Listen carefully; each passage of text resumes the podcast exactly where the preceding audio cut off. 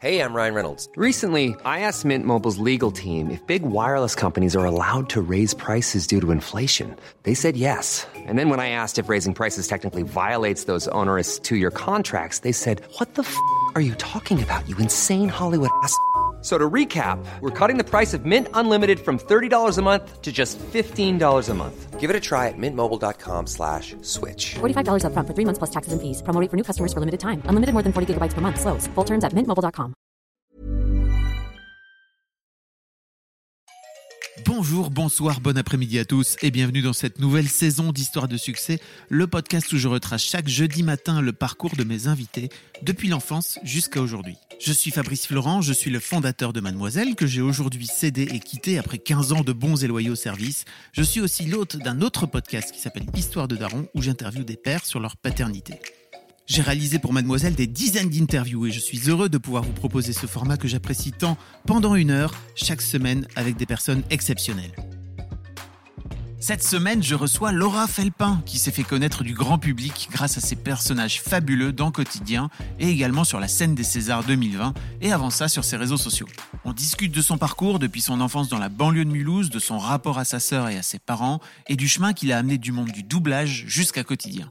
On discute aussi des raisons qui l'ont amené à ne plus apparaître à l'antenne pour l'instant et de ses projets à venir pour 2021. Merci d'avance pour votre écoute. Si vous aimez le podcast, abonnez-vous et prenez le temps de mettre 5 étoiles et un cool commentaire sur Apple Podcast s'il vous plaît. C'est le meilleur moyen de faire connaître ce podcast. Un grand merci à vous et bonne écoute. Merci beaucoup Laura d'être là. Ça fait plaisir de t'avoir dans, dans le podcast. Je suis ravie d'être là. Je t'ai, je t'ai euh, convié à venir et tu m'as dit j'adore les podcasts, je viens quand tu veux. C'est vrai que j'adore. C'est un les vrai podcasts. Oh, ouais, j'adore les podcasts. Moi, euh, tu sais, j'ai beaucoup bossé dans le monde du doublage et de la voix et, Ouais. j'ai- et je trouve qu'on peut faire tellement de choses, enfin, passer tellement de choses par la voix. C'est hyper cliché ce que je dis, mais c'est vraiment ça. J'ai été jurée cette année au Paris Podcast Festival parce que moi, je suis hyper fan de, de tout ça. Et donc, euh, non, je suis ravie et je fais. Quasiment. Je fais pas tous les podcasts qu'on me propose parce que je pense que vraiment les gens en auraient marre d'entendre les mêmes choses 15 fois. Mais euh, j'adore le tien et du coup j'étais ravie que tu m'invites. Ah, ça me fait plaisir. ouais. On va reparler un peu de ta vie, tu sais. Bah ouais. Ta vie. Ouais, je suis prête. ta vie, ton œuvre. Euh, la première question que je pose à tous mes invités, c'est en fait à quoi tu ressemblais, euh, Laura, quand tu avais 7-8 ans Quand j'avais 7-8 ans? Ouais. Ah, c'est une bonne question. Alors, j'ai toujours été hyper gringalette, ce Ah ouais qui peut paraître étrange aujourd'hui parce que je suis un peu euh, joufflue. Mais j'étais très très fine. Ouais, j'étais. euh, euh, je pense que je suis très vite devenue surexcitée. En fait, ma mère m'a dit T'étais un bébé très calme. Dès lors que tu as eu l'usage de la parole, c'était fini pour nous. Tu n'as fait que parler. Et je crois qu'à 7-8 ans, j'étais quand même bien. On m'appelait les ébulons. Donc, je, vraiment, j'étais tout le temps, tout le temps au taquet. Donc, je j'étais hyper vive, quoi. Très, très vive. Et en même temps, 7-8 ans, euh, j'ai eu beaucoup de problèmes au niveau des yeux, moi. J'ai un problème de strabisme. Donc, tu sais, j'avais des caches. Une année, j'avais un cache à l'œil droit. Une année, j'avais un cache à l'œil gauche. Je me faisais opérer des yeux. Donc, c'était pas facile non plus, je crois. Ah ouais Ouais, c'était un peu des moments où. Mais tu t'en sors. Enfin, je m'en sortais toujours un peu parce que j'avais un peu de. J'avais un peu d'humour, quoi. Donc, ça, ça marchait bien. C'était une façon de compenser, c'est À ça fond, mais oui. Mais moi, je trouve qu'on est drôle. En fait, ça, je trouve qu'on est vraiment drôle euh, comme ça dans la vie, quoi. C'est-à-dire, quand tu. Enfin, c'est pas tout le temps de la compensation, mais moi, je sais qu'il y a un moment donné dans ma vie où clairement, j'avais une sœur qui était blonde, aux yeux verts, sublime, qui faisait euh, les couvertures euh, de magazines pour bébés tellement elle était belle. Les gens s'arrêtaient dans la rue pour dire qu'elle était sublime, ce qui était vrai, tu vois. Une petite sœur? Une grande sœur. Une grande sœur Et moi, à côté, j'avais mon cash, ma mère elle me faisait des coupes au bol. Enfin, tu vois, j'étais, j'étais, je me trouvais vilaine, je pense. Euh, mais euh, bon, j'étais mignonne quand même. hein. Maintenant, quand je me regarde, je me trouve chou, mais, mais j'étais hyper rigolote, quoi. Je pense que j'ai vraiment fait en sorte qu'on me remarque euh, par d'autres moyens que le physique, tu vois. Je Et, crois. et ta sœur a moins ce truc-là? De la blague Ma sœur, ah ouais, elle est hyper bon public en revanche. C'est Ah le meilleur public que tu peux avoir. Forcément. C'est vraiment le meilleur public, grave. Euh, elle est quand même rigolote, mais un peu plus malgré elle, tu vois. C'est moins provoqué, c'est pas son métier du tout. Et elle est toujours sublime. en fait, ce qui est très perturbant, c'est que c'est une version de moi en blonde aux yeux verts. Donc vraiment, tu sais, tu te dis, ah, ça aurait pu être cette version un peu améliorée, tu vois, quand même. c'est ça que je me dis souvent. C'est euh, c'est trop cool entre nous aujourd'hui, donc... euh, Et t'as grandi avec ça? Ouais, quand même. Ouais. Mhm. Ouais. Dans l'ombre de ta grande sœur. Ouais, elle, je pense qu'elle s'en rend pas compte parce qu'aujourd'hui je prends beaucoup de place et que forcément quand tu fais un métier en plus qui est vachement euh, médiatisé dans la famille, euh, tout de suite la famille un peu moins proche, ça devient tout de suite tout le temps des discussions, tu es toujours au centre du truc donc tu Ah essaies un peu de t'éclipser. Et je pense que des fois ça, ça c'est lourd pour elle parce que tu vois, elle fait un métier. euh, elle était longtemps assistante sociale, maintenant elle devient un professeur des écoles. Et, euh, et c'est des métiers euh, où on pose moins de questions aux gens. Enfin, tu vois, fatalement, moi à côté, on me demande 15 fois par jour euh, et cette personne qui était à l'émission et ce truc et tout. Donc c'est un peu. Je pense que c'est dur pour elle. Pas du tout par jalousie, mais parfois juste pour nos positions dans la famille. Et euh, pourquoi je disais ça? Je me rappelle plus. Ouais, parce que je te demandais si tu avais grandi dans l'ombre de ta... Ah oui, et que du coup, je pense qu'elle se rend même pas compte à quel point, pour moi, elle a été euh, un modèle et euh, je lui ai piqué toutes ses fringues entre les années 90 et les années 2000, tu vois. C'était vraiment un modèle pour moi et je pense qu'elle se, elle, elle croit toujours, elle a toujours peur que ça s'inverse, que ce soit moi qui soit devenue la grande sœur et tout, parce que je prends un peu cet espace-là. Ah. Alors qu'en fait, pas du tout, quoi. C'est vraiment. Tu lui as déjà dit ou pas? Non, elle l'entendra. On ne dit pas ce genre de choses. Pourquoi on dit Je Ah sais non, pourquoi on dit pas ce genre de choses. Bah, c'est vraiment, on a un grand jeu, c'est on s'appelle ma puce pour se dégoûter. On se dégoûte tout le temps. Elle me fait ma puce et on, se, on on a un problème avec la tendresse chez moi.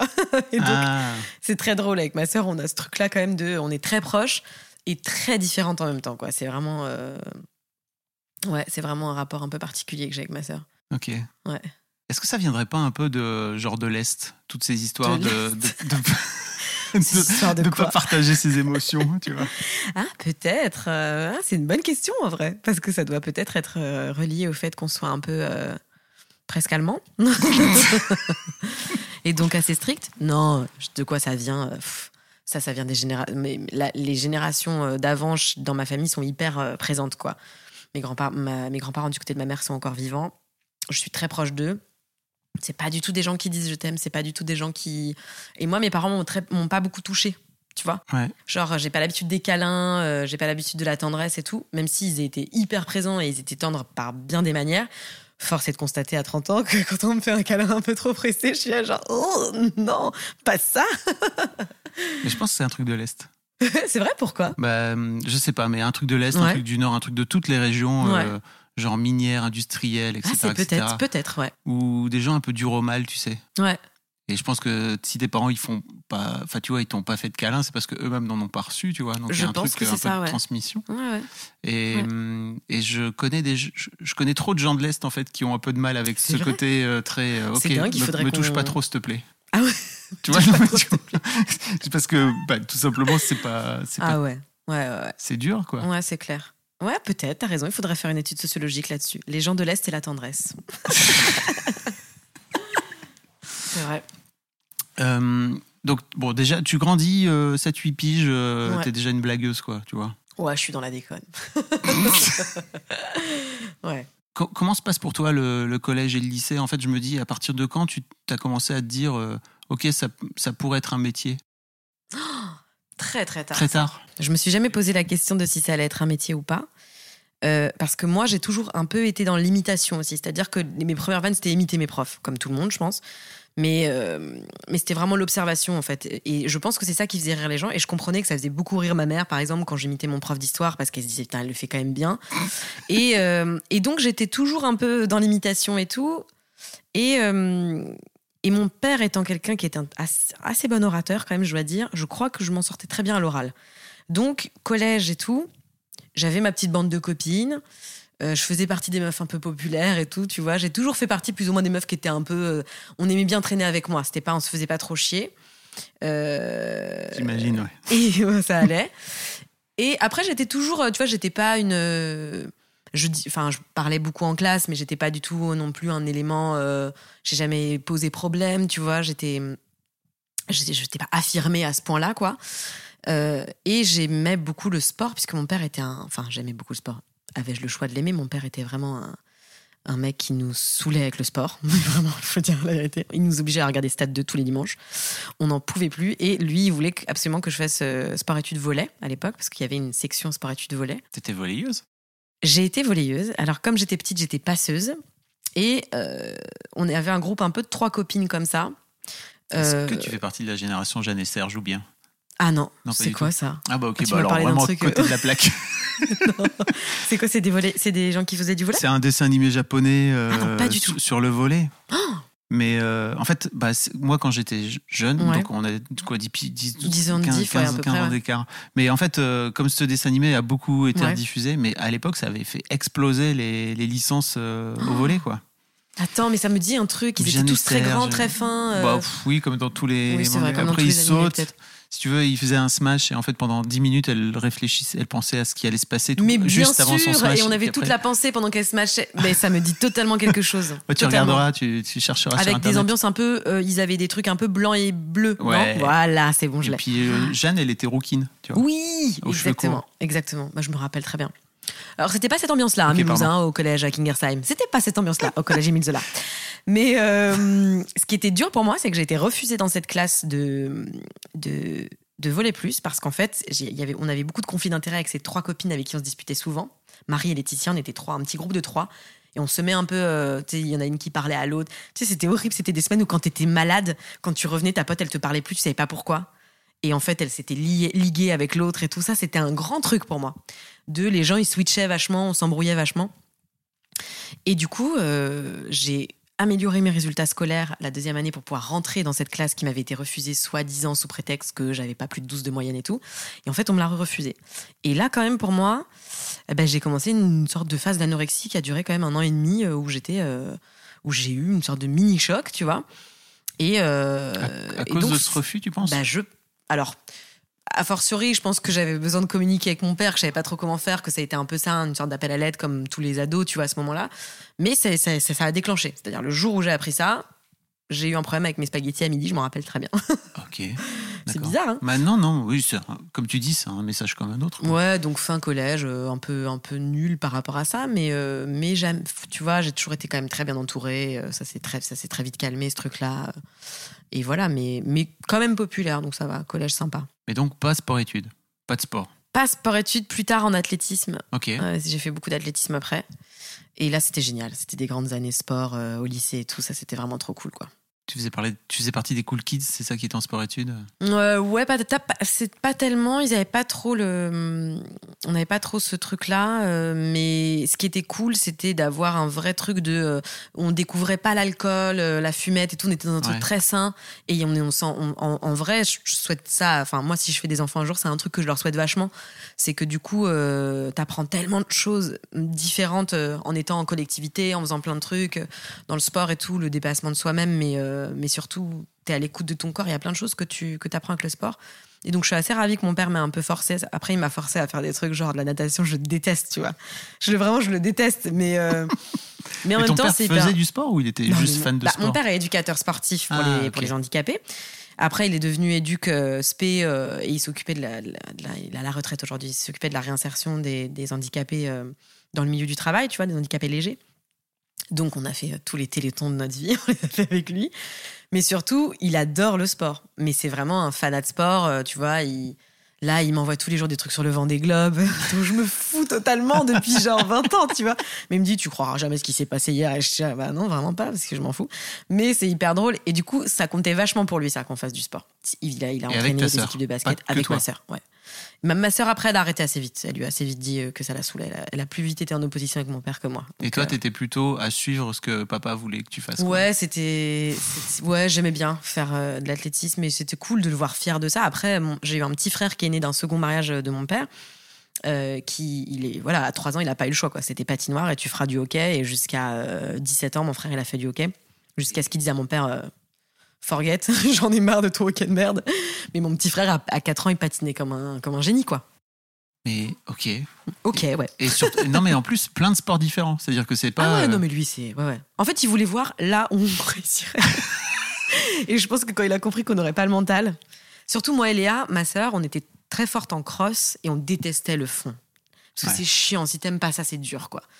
Et donc, euh, moi, j'ai fait un peu du demi-fond, du 800 mètres et tout, mais franchement, au mental, j'y arrivais pas, quoi. J'étais pas là au mental. Il faut vraiment un mental de fou pour faire ça. Surtout l'athlétisme, où tu sais que si tu te professionnalises, tu vas gagner 300 balles par mois euh, à cause de ton sponsor et que tu vas continuer à être prof des écoles. Enfin, tu vois, il y a des mecs, euh, ils font les JO, ils sont encore profs des écoles, quoi. C'est Mhm. fou. Donc non, j'avais pas du tout le mental. euh, Mais tout ce que j'ai pu en tirer à côté de bien, ça, ça c'est génial. C'est génial. Dans ma tête, je suis d'ailleurs encore une très grande sportive, même si ça fait bien 10 ans que j'ai pas fait de sport. Quoi. Ceci dit, on en reparlera un peu après, mais tu fais très bien de se mettre là le coach de sport.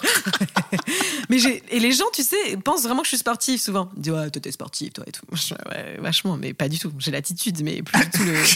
je suis là, je suis montée chez toi, j'ai j'ai envie de crever tellement j'ai pas de cardio, c'est affreux. Ah ouais? Ah ouais, ouais, j'ai un problème, ouais. Je pense que j'ai un problème de cœur, mais bon. et, et il vit comment aujourd'hui ton père à, à devoir plus faire de sport? Est-ce qu'il est un peu là pff, Oh non, il a lâché lui J'ai aussi. tenté le coup, c'est bon? Bon, il a tenté le coup, il a lâché assez vite. euh, après l'athlétisme, quand même, on a fait quelques belles années, donc il s'est calmé. Ça l'a détendu. Puis il a eu un fils sur lequel il a projeté bien plus d'attentes, donc c'est- ça, ça nous laissait tranquille. Le fils de la famille. Euh, et non, euh, du coup, euh, à fortiori, je pense qu'il est assez content de voir que ses enfants aiment bien ça, parce que moi, j'avoue que regarder un match de handball avec mon père, c'est génial. Regarder du sport avec de mon père, c'est handball. Attends, s'il te plaît. Ouais, Pas de handball Toi qui viens de l'Est en plus Qu'est-ce que c'est de handball. Ouais, c'est vrai, putain, c'est horrible. Le, le hand, c'est ouf à regarder. Ouais. Les gens, ils savent pas, mais c'est fou, il peut se passer des trucs dans les dix dernières secondes, quoi. Ouais. Comme au basket. Basket, meilleur sport, hein, tu sais, moi je suis C'est vrai, un fou. euh, Moi, j'ai découvert il y a pas très longtemps et c'est vraiment un sport fou. Ouais. Enfin, ce qui peut se passer dans les dernières secondes, c'est Meilleur incroyable. sport. Ouais, ouais, c'est vraiment génial. Désolé pour tous les footeux Ouais. et tout, mais juste Oh, bah basket, non, meilleur sport. Tellement meilleur sport, le basket, ouais. Et le hand, c'est un peu ça aussi, mais il y a Ouais. un côté très. Pour moi, il y a un côté très rapide en fait. euh, Rapide et puis se foutre un peu sur la gueule quand Ah, même. hein, les, handballeurs. Ouais, ah ouais, c'est terrible. Ouais, ouais, ouais. Donc aujourd'hui, mon père, il a lâché le. Lui, il en fait plus non plus parce qu'il en faisait quand même pas mal avant. Il entraînait une équipe de basket. Et, euh, et non, maintenant, il est, il est, euh, il a, un- il à la retraite. Il vit sa meilleure life. Mon père, c'est vraiment si quelqu'un a peur d'être à la retraite, il faut aller faire un repas avec mon père. Quoi. Mon père, c'est, il regarde tout. Alors, il regarde tout ce qu'il y a sur Netflix, sur Canal. Tu sais, il a le complexe des gens qui n'avaient pas d'argent, donc il a tous les abonnements possibles de la ah terre. oui.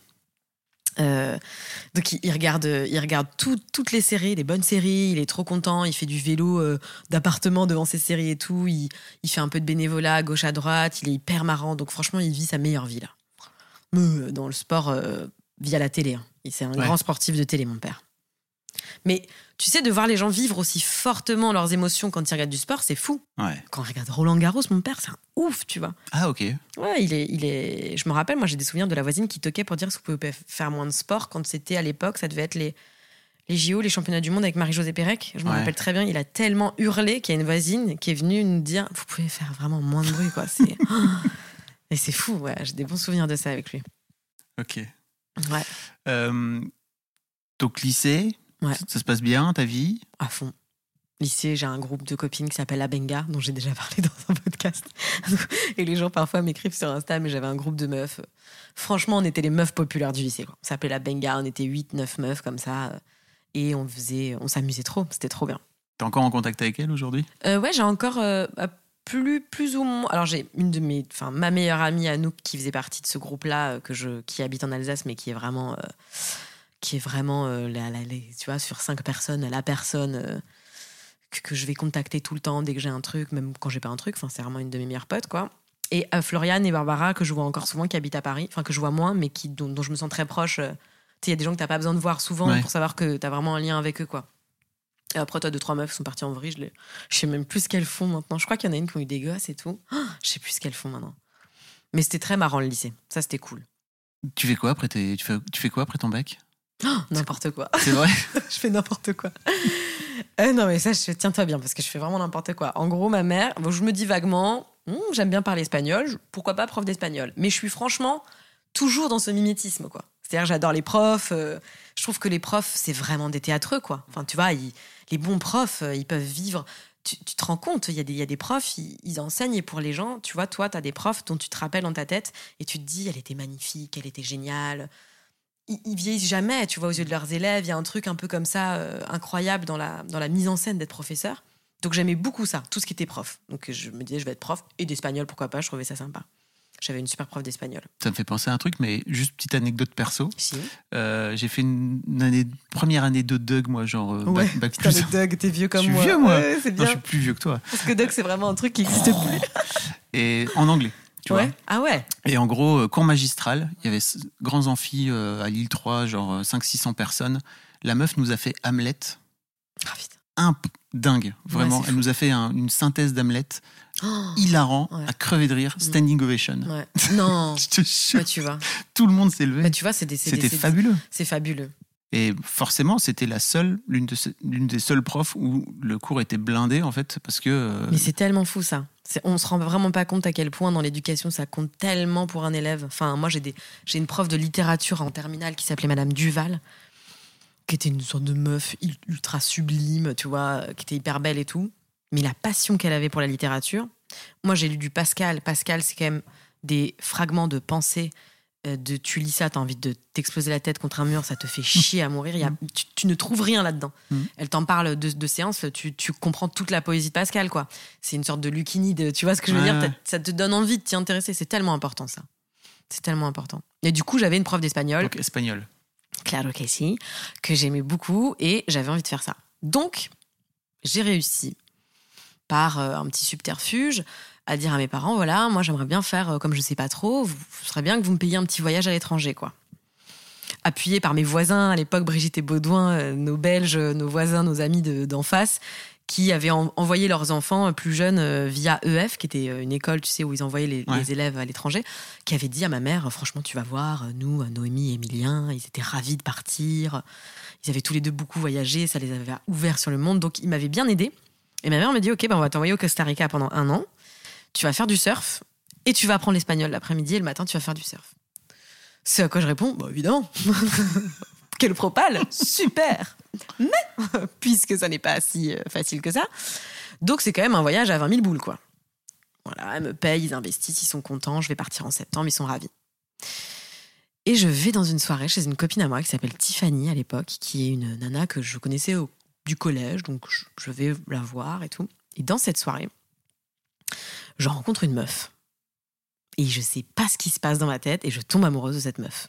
Et je me dis, bah voilà, ma poule, t'es lesbienne, qu'est-ce que tu fous? Qu'est-ce que tu fais? C'est quoi ton projet de vie et tout? Et je vois cette meuf qui s'appelait Déborah et je me dis, bah c'est ma meuf quoi. Enfin, ce sera ma meuf, c'est sûr. Mais su- su- Est-ce qu'elle était au courant que ça allait être ta meuf? Euh, je pense qu'elle l'a senti aussi. En fait, ce qui était horrible, c'est que c'était la meuf de Tiffany. Tu vois? Donc c'était un peu dur parce Oh. que il s'est passé un truc hyper fort entre nous et euh, on l'a un peu brimé, euh, genre les deux premières semaines, quoi, tu vois. Très vite, elle a quitté Tiffany, on s'est mis ensemble et j'ai dit à ma mère, bah, je vais faire un prêt à la banque, je vais te rembourser le voyage au Costa Rica et je vais aller vivre à Strasbourg avec cette meuf. Pas la meilleure euh, idée de ma vie. Pas la meilleure idée de ma vie pour deux raisons. Les mensualités, d'abord financières. Et ensuite, étais-je prête à vivre cette histoire? Je ne sais pas, je ne sais pas. voilà. Et surtout, je me suis dirigée vers des études de cinéma dont je n'avais vraiment que faire. Euh, très très loin de, de ce que j'aurais pu vivre, quoi. Je me permets une petite pause dans ce podcast, parce qu'après tout c'est le mien, pour vous demander, si ce n'est pas encore fait, de vous abonner au podcast directement depuis votre appli de podcast préféré, ou sur Spotify ou sur Deezer. Vous pouvez aussi vous abonner à ma newsletter, je vous envoie régulièrement mes kiffs personnels du moment, des recos séries, des recos ciné, des recos livres, mais aussi, et bien sûr, mes dernières productions. C'est le meilleur moyen de ne rater aucun épisode. Je vous mets tous les liens dans les notes de cet épisode justement. Allez, merci beaucoup et retour à l'interview. Mais c'est ouf les, les carrefours de vie Hein comme ça. C'est fou. Et c'est pas un regret. Enfin, c'est quand même un mini regret sur le côté Costa Rica parce que je pense que j'aurais adoré. Après, c'est une fille avec qui je suis restée 3-4 ans, tu vois. Euh, 3 ans, je crois. Et ça a été une, une expérience qui m'a beaucoup appris pour plus tard. Tu vois, qui m'a permis d'avoir des relations saines avec les autres, de me découvrir. Je pense qu'en fait, ça m'a permis de. Parce que c'était très dur pour mes parents parce que déjà, ils n'ont pas beaucoup accepté ça. Enfin, c'était dur pour eux. Et surtout, moi, je, je- quand j'ai rencontré Déborah, je crois que trois semaines après, je vivais à Strasbourg. Donc j'avais pris toutes mes affaires et je me suis partie. Je suis ils n'ont pas accepté ton homosexualité, c'est ça? Alors déjà, il y avait ce truc-là Ouais. qui était pour moi, j'ai jamais fait de coming out. J'ai dit à mes parents j'aimais une meuf, quoi. Et il y avait, c'était hors de question qu'on statue là-dessus. J'en avais rien à foutre, Ah oui, oui, quoi. Ce qui était plus dur pour eux, je pense, c'était. Alors, à la fois ma mère, quand même, qui est quelqu'un de très ouverte, j'étais assez étonnée de sa réaction, qui m'a dit Oh, ça va te passer. Je dis Bah non, enfin, je sais pas pourquoi tu me dis ça. Et mon père, euh, je lui ai dit ça, euh, je me rappelle très bien, dans un restaurant euh, à table chez des amis. Restaurateur et il, il, il m'a juste dit ok je, vais juste aller dehors fumer une clope et vraiment je le, revois fumer sa clope un peu nerveusement comme ça dehors tu vois devant un Weinstub alsacien comme ça avec euh, Franca qui est la, patronne du restaurant qui lui disait mais Patrice elle est pas droguée ta fille ça va aller je voyais un peu désespéré et mon frère qui était ravi qui disait à tout le monde ma sœur est lesbienne Ma sœur, elle est bien. Il disait ça à tout le monde, c'était trop chou. Donc, c'était pas tant l'homosexualité, parce que moi, j'en ai pas j'en ai fait totalement un non-lieu. C'était le fait que je me barre, au lieu de me barrer au Costa Rica, je prenne des affaires, j'aille vivre avec cette meuf, j'allais faire des études, et en deux semaines, j'étais plus chez ma mère, quoi. Et en fait, je pense, a fortiori, avec des années de thérapie, que c'est comme ça que j'ai arraché le pansement pour me séparer de mes parents. Que j'avais, que je, je pense que j'aurais pu rester chez mes parents jusqu'à 40 ans, moi, tu vois. J'aime trop ma mère, j'aime trop vivre chez mes parents, donc je pense que ça m'a aidé à arracher un truc. C'est trop intéressant qu'ils qui t'avaient eux-mêmes mis dans cette situation pour arracher le pansement. Ouais. C'est-à-dire qu'ils avaient préparé ce voyage au Costa Rica, qu'ils avaient financé Exactement. et tout pour se dire, bah en fait, elle va aller vivre sa vie. quoi. Exactement. Mais c'était quelque chose, je pense, qui leur convenait mieux, cette première solution, tu Oui, vois. c'est ça, Surtout qu'ils avaient pu l'anticiper, du coup. Il y avait une date de départ, tu sais comment c'est, puis après tu reviens, tu te... Et donc, c'est vrai que c'est vraiment un tournant de ma vie, pour le coup, ça. Parce que ça m'a pas du tout amené euh, aux mêmes endroits que je pense... euh, Bah, j'imagine. Ouais, ça aurait totalement changé les choses, je pense. peut-être Vraiment le coup. championne du monde de surf. Peut-être. Ou prof d'espagnol, dans un lycée un peu nul à Nancy. je sais pas. Mais peut-être que j'aurais été très heureuse. Ouais. Je sais pas. C'est vraiment un tournant, ça. Ouais. C'est quoi la suite alors dans ton parcours en fait? Parce que, Euh, tu veux dire professionnel? Pff, en fait, euh, dans, dans ta vie, parce qu'en fait, tu as cette histoire-là. bah, J'ai cette histoire-là qui dure quand même trois ans, qui est très difficile parce que. Mais d'un coup, je me retrouve aussi dans une lesbienne, dans une colloque de lesbiennes gays, mais on est. D'un Ah, yes. coup, c'est euh, LGBTQ, tout ce que tu veux. On est. Enfin, c'est n'importe quoi. En fait, je découvre un peu. C'est une série, quoi. la coup. culture, quoi. La culture gay, tu vois. The- Je me rase les cheveux de côté. Mais je m'affirme pas très bien. Je trouve qu'il y a beaucoup de clivage à l'intérieur même de ces groupes-là. C'est-à-dire, moi, j'ai une grande injustice. euh, j'ai ressenti une grande injustice avec les lesbiennes, tu vois. Je trouvais que je fitais pas assez dans le truc. Et j'attirais beaucoup les, trop les garçons euh, par rapport à ce que je voulais être, tu vois. C'est-à-dire attirer que les filles et tout. Et euh, à cette époque-là, d'ailleurs, Déborah, qui était très jalouse aussi de ça. Donc c'était quelqu'un qui était très difficile avec ça parce que tu vois, si un mec me draguait dans la rue, c'était pas facile pour moi après et tout. Il y avait en vrai, c'était une relation assez toxique quand même. hein. Euh, et du coup, quand je, quand donc j'ai eu une, une relation avec elle pendant trois ans, je me suis vraiment coupée de toutes mes amies et de mes amis et euh, et je continuais à aller quand même en fac de cinéma. Un peu, par-ci, par-là, mais c'est ce qui m'a fait un peu tenir la tête, je pense, sortir un peu la tête de l'eau. Et j'avais un camarade d'école, écoute, c'est exceptionnel, depuis qu'on est au, euh, à la maternelle, on est dans la même classe, enfin on est dans les mêmes, les mêmes écoles tout le temps. Et ce mec-là était encore avec moi en, Doug de cinéma, Aurelio, à Renro, s'il m'entend. Et euh, il était toujours un peu à côté de moi, quoi. Du coup, quand je revenais en- à la fac, j'avais quand même un peu ce pilier-là. Il le sait même pas, je pense, mais pour moi, c'était important. Je l'avais lui. euh, C'était un peu de nouveau mon, mon ouverture vers le monde extérieur, un peu. Et, et j'ai rencontré deux, trois copains, Robin, Colin, la fac, qui m'ont au fur et à mesure un peu sorti de ce truc-là, tu vois, sans le savoir eux-mêmes. Mais moi, j'ai commencé à faire des soirs avec eux, à comprendre ce qui n'était pas normal, ce qui était normal dans une relation. Tu sais, on se cherche, on sait pas. hein. La première version de notre relation est tellement bizarre, quoi. Ouais. Et, Et un petit ouais. indice à donner Mm. peut-être aux lectrices et lecteurs peut-être un peu plus jeunes. C'est en général quand euh, vous vous mettez en couple et que Ouais. vous finissez par vous éloigner de tous vos amis que vous aviez avant, il y a, il y a un Il y a un indice. problème. quoi. Moi, j'avais perdu beaucoup de poids. Euh, j'ai chopé ces cernes de la mort que j'avais jamais eu avant, qui m'ont jamais plus quitté. Euh, les gens étaient inquiets autour de moi, tu vois. Je voyais qu'ils étaient inquiets. euh, c'était c'était super dur. Il y avait beaucoup de violence aussi, tu vois. Il y a eu un peu de violence physique aussi, quand même. Entre Ouais, vous. entre femmes. Et entre femmes, c'est différent. Et c'est hyper important d'en parler parce que on minimise vachement Mm. ça. Parce qu'on est entre filles et c'est presque de la bagarre. Alors que c'est pas de la bagarre, en fait. C'est frapper quelqu'un, quoi. Il y a des trucs vraiment violents. Et, en même temps, euh, moi, j'ai toujours été quelqu'un avec, euh, je pense, beaucoup d'empathie. Donc, je voyais aussi les problématiques que ma partenaire traversait à l'époque, tu vois. Et puis, je découvrais tout. Franchement, je découvrais tout. Une autre sexualité, une autre. Puis, tu sais, c'est un peu la première sexualité que j'ai découverte aussi. Parce que j'avais. euh, 17-18 ans, euh, j'avais pas couché avec euh, beaucoup de mecs, quoi, tu vois. J'ai dû avoir un ou deux petits copains vite fait, quoi. Et donc, je découvrais tout. Je découvrais les femmes et ça m'a un peu traumatisé des femmes, moi. Ah ouais. Un peu. C'est-à-dire que après, quand je, du coup, j'ai fait- j'ai fini cette, euh, ce Doug que j'ai eu en trichant sur Wikipédia à peu près toute l'année. Vraiment. Ouais, j'ai fini ce dog, j'ai j'ai Comment ça, bouffé du sucre. Bah, sais, on était là en cours, euh, faisant des amphis, on avait des partiels, on pouvait regarder, on avait notre portable à côté, quoi. C'était ridicule, quoi. Donc c'était horrible. J'ai pas du tout été éveillée. J'ai- J'ai j'ai bouffé du cinoche français, du Romer, du Truffaut. Ça me faisait chier, mais euh, j'ai un très mauvais souvenir, moi, du coup, du cinéma français, de la nouvelle vague et tout. Alors que je pense aujourd'hui, je découvrirais des trucs qui me plairaient, mais j'ai un mauvais souvenir de ça. C'est associé à tout ça, quoi. Ouais, bien sûr. Et Life is full of what ifs. Some awesome, like what if AI could fold your laundry? And some, well, less awesome, like what if you have unexpected medical costs? United Healthcare can help get you covered with Health Protector Guard fixed indemnity insurance plans. They supplement your primary plan to help you manage out of pocket costs. No deductibles, no enrollment periods, and especially no more what ifs. Visit uh1.com to find the Health Protector Guard plan for you. on se sépare. Elle me quitte, évidemment. Et là, euh, je, je me dis, euh, ok, je, je, je gère cette énorme tristesse. Et je me dis, putain, je suis pas mal, je gère bien ma tristesse. Parce que moi, je suis du genre, je chiale ma race, tu vois. Mais toujours, dès que j'ai besoin, et ça va. Et je sais vachement demander de l'aide aussi. J'apprends à demander de l'aide, à dire à ma mère, ça va pas du tout et tout. euh. Donc ma mère, à cette époque-là, euh, tu me dis si c'est chiant, je parle beaucoup, mais tu pas me du dis- tout chiant, vas-y, raconte. à cette époque-là, quand je me sépare de Déborah, euh, ma mère est clown avec mon beau-père et elle fait des tournées en Allemagne, dans les écoles. Complètement what the fuck. Quoi? Ouais. Et elle va dans un village qui s'appelle Fürth, qui est à côté de Nuremberg. Et elle me dit, bah, tu pars avec nous en tournée, puis tu fais la régie et on t'emmène avec nous, quoi. Parce que moi, j'étais en pleine rupture. Et on dormait chez des amis de mes parents, qui sont des gens géniaux, complètement fous, euh, euh, des, des- des artistes euh, allemands incroyables qui vivent en communauté. Enfin, des gens, en tout cas, si tu as envie de pleurer, ils me répétaient ça à peu près 15 fois par jour. Et tu vois, en allemand, en espagnol, en anglais, ils me disaient tout le temps si tu veux pleurer, tu pleures, tu vois. Et du coup, je pleurais partout, à chaque étape.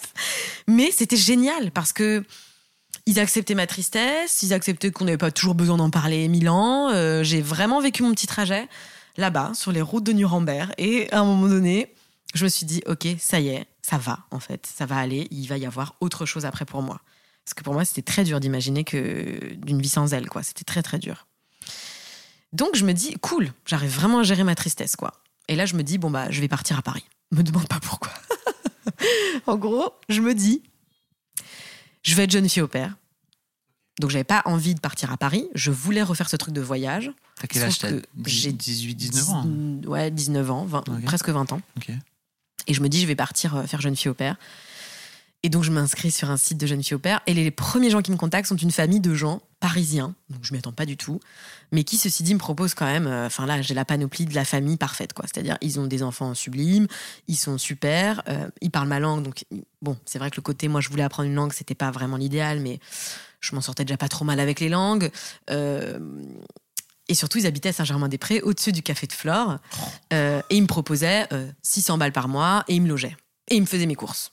Tu vois Donc je me disais, bon, là, on est quand même sur un truc où c'était loin des mecs qui t'appellent en Islande pour te payer 200 balles et euh, tu vis avec eux, quoi. Tu vois, j'avais un appart. Et à l'époque, euh, j'avais euh, un cousin de Paris qui me dit. euh, mais tu te rends pas compte, ils vivent à Saint-Germain-des-Prés, au-dessus du café de Flore, ça doit être des maxi friqués, va là-bas, tu vas voir, à mon avis, ça va être cool pour toi, quoi. Tu vas pouvoir t'introduire à Paris, faire tes trucs et tout. euh. Et donc, je les rencontre.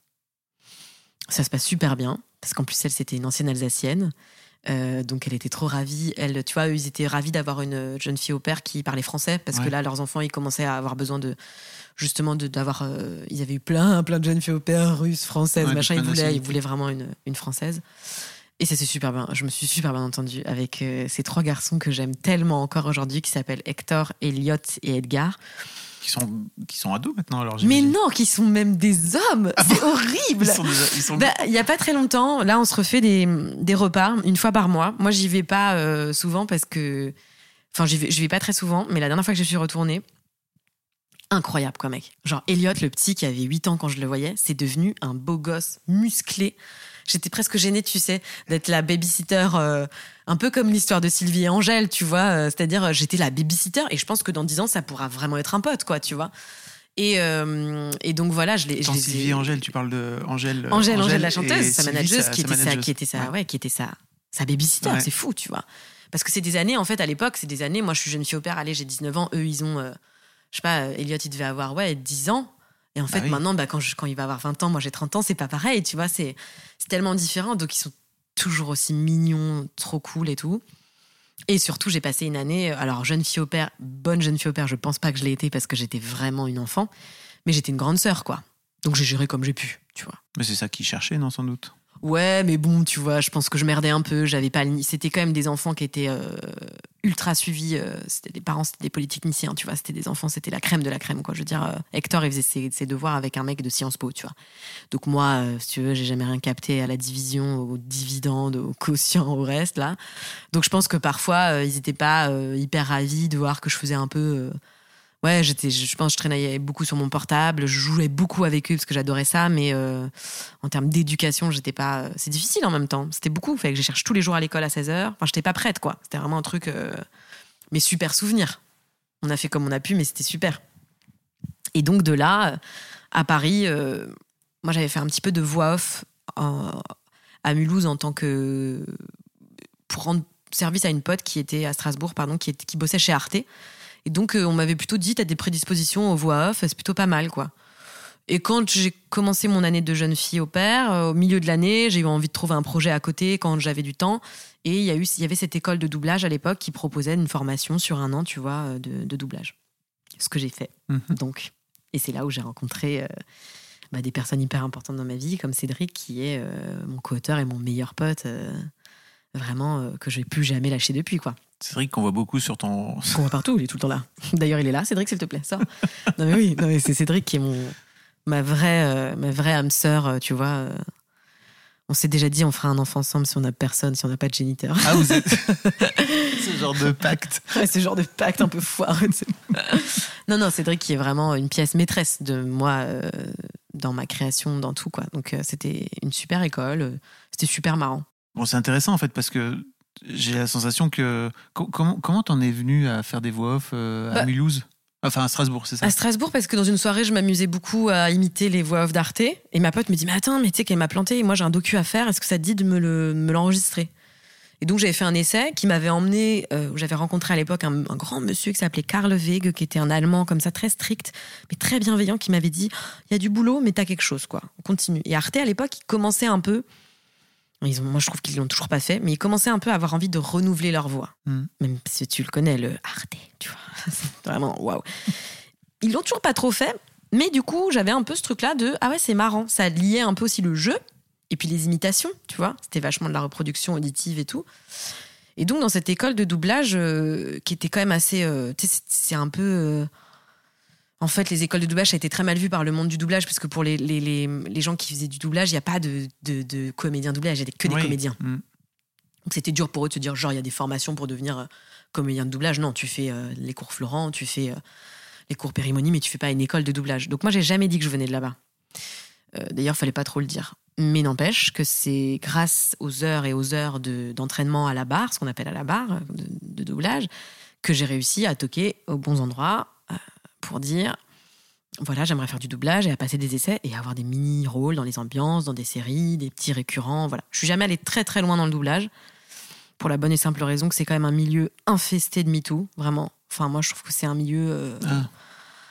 très très difficile euh, de- à ce niveau-là, vraiment. Je le dis souvent euh, et j'oserais jamais en parler. J'ose pas trop en parler encore aujourd'hui, mais je trouve que c'est c'est ce qui m'a sclérosé, moi, vachement Ok. Le rapport euh, toujours avec euh, le directeur artistique et, euh, et les comédiennes. Je trouve ça vraiment dur en doublage, quoi. Ok. Donc j'en ai fait, mais mais je j'étais pas, je suis pas allée trop trop loin, quoi. Ok, donc c'est marrant parce que le- le- tu viens au doublage par l'imitation. Ouais. C'est ça qui est drôle. Ouais. Toujours. Toujours par l'imitation. Et après, je me rends compte que c'est plus de l'observation que l'imitation. Et du coup, je me rends compte de ça en- à l'école parce qu'en fait, je fais cette école de doublage et après, je me rends bien compte que ce que je veux, c'est jouer. Et donc, je m'inscris dans une école avec Cédric qui s'appelle l'école Blanche Salan, qui est une école dans le 20e, qui est à côté de chez toi. Putain, je, je dis totalement où t'habites. au 85 rue de Ménilmontant, code A6039. Non, deuxième étage. Non, c'est euh, c'est une école qui reprend. euh, Enfin, je ne sais pas trop ce que je foutais à l'époque, mais ma mère me dit ça a l'air pas mal. C'était un truc qui reprenait tous les travaux de Stanislavski, c'est-à-dire l'acteur studio. Vraiment, c'était une école qui disait voilà, on va. La première année, c'est que des, impos- des impros qui sont pas parlés. On va beaucoup travailler le corps, la voix, tout ça. Ça m'intéresse vachement. Je m'inscris, on s'inscrit. Super. Ça se passe euh, très bien. Là, c'est des années de d'école euh, géniales parce que bah, tu es encore en cours, tu te remets dans un truc, tu sais. euh, J'ai toujours l'impression que nous, on est allé en classe trop tôt et qu'en fait, quand on vieillit, on, on kifferait trop maintenant retourner Bien en sûr. classe, tu vois. Genre, moi, j'aimerais trop qu'on aille en classe ensemble. Parce que tu sais, on, en ferait vraiment un truc, ce serait vraiment ouais. bien. Donc, les écoles de doublage, enfin, donc les écoles de théâtre, quand t'as 20 ans, 21 ans, tu sais, c'est vraiment cool, quoi. Et là, s'ensuit des années géniales où j'ai des profs, mais je peux même pas les imiter tellement c'est des caricatures et en même temps c'est des génies. Enfin, j'ai un prof qui s'appelait Jérôme Mella que Cédric imite à la perfection. Qui est toujours un mec qui parle comme ça, ouais, tu vois, il est toujours ouais, Laura, on ouvre des mondes. Dès que tu fais un truc, ouais, regarde. Et c'est génial, il est génial, vraiment. Et donc on apprend beaucoup et rien en même temps. Parce que tu vois, tant que tu joues pas, tant que t'es pas sur un set, tant que t'es pas sur une scène, franchement, c'est dur. Mais on apprend beaucoup. euh, moi, je trouve qu'on apprend vachement la patience, quoi. De regarder les autres, de les écouter. Et je trouve que c'est vraiment la plus grande des qualités quand t'es comédien, c'est vraiment l'écoute de l'autre. Et, euh, et, vraiment la patience et, la détente aussi, ce qui est hyper important quand t'es comédien. Vraiment toute cette phase avant où tu te rends disponible, tu rends ton corps disponible, ton esprit disponible. Donc c'est des années de travail là-dessus, quoi. Et des impros, etc. Euh, Vraiment, vraiment, vraiment, c'était hyper intéressant.